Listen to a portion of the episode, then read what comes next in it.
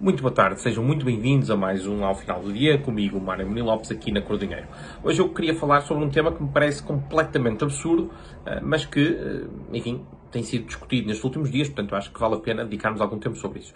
Que é eh, esta ideia completamente peregrina de questionar se um atleta como, por exemplo, Jorge Fonseca, atleta, atleta medalhado olímpico, ganhou uma medalha olímpica, se é, se é português, porque nasceu em Santo Tomé e Príncipe, ou Patrícia Mamona, porque tem pais angolanos, ou mesmo Pedro Pichardo, eh, que nasceu e viveu uma parte substancial da sua vida em Cuba, mas uh, reside em Portugal um, eh, há alguns anos. Portanto, alguém tem questionado, as pessoas têm questionado, bom, serão estes atletas efetivamente portugueses? Eu não sei se esta conversa, que me parece absurda, é motivada pelo facto de eles serem todos negros, não sei, mas seja como for, uh, acho que vale a pena refletir. O que é que faz de nós, cidadãos portugueses, o que é que faz de nós portugueses? Já o facto de sabermos cantar o hino. Bom, há, há, muitos portugueses que não sabem cantar o hino. Portugueses no sentido de terem a nacionalidade portuguesa.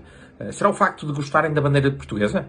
Bom, então eu não, não, não seria português porque eu não gosto da nossa bandeira. Acho que a nossa bandeira seria muito melhor se fosse a bandeira uh, da, da, da, monarquia parlamentar, azul e branca. Tirava-se a coroa, colocava-se a esfera armilar para representar a República e teríamos uma, uma bandeira muito mais bonita do que, do que a bandeira que temos, que aliás tem cores que nunca foram as cores, as nossas cores. Aliás, aquela, aquela bandeira, a nossa bandeira é decalcada da Carbonária, que era um braço, braço armado um, da, da maçonaria que fez a, a Revolução, 5 de outubro de 1910, e portanto enfim, tem traços e uma estilística que nunca, que nunca nos disse nada. Portanto, eu, eu, sobre essa perspectiva, nessa perspectiva também não seria, não seria português. Será ser filho de eh, portugueses que faz nós portugueses? E então aqueles que migraram para a França e que já nunca mais vão voltar a Portugal.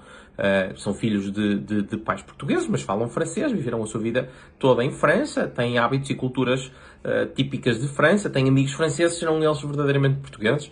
Bom, é, enfim, há aqui duas perspectivas que eu acho que vale a pena analisar do ponto de vista jurídico, que é a perspectiva uh, jus sanguini, que tipicamente é seguida na Europa, e, e o preceito diz que, eh, à partida, o filho de filho ou filha de, de, alguém com uma determinada nacionalidade vai herdar essa nacionalidade.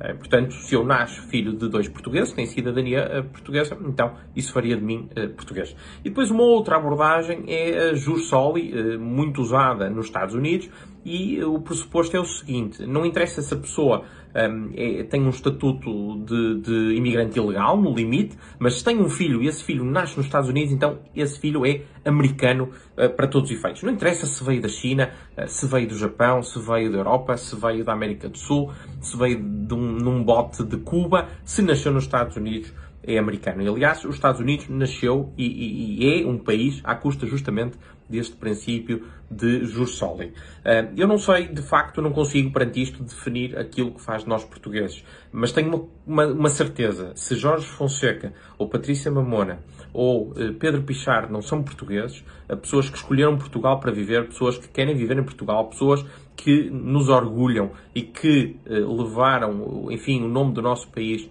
um, aos, aos estandartes da, da, das provas olímpicas, bom, se eles não são portugueses, então ninguém é português. E portanto, com isto me despeço. Uh, caso uh, vão de férias, desejo de uma ótimas férias. Se não for o caso, eventualmente ainda nos encontraremos uh, para a semana. Um bom fim de semana.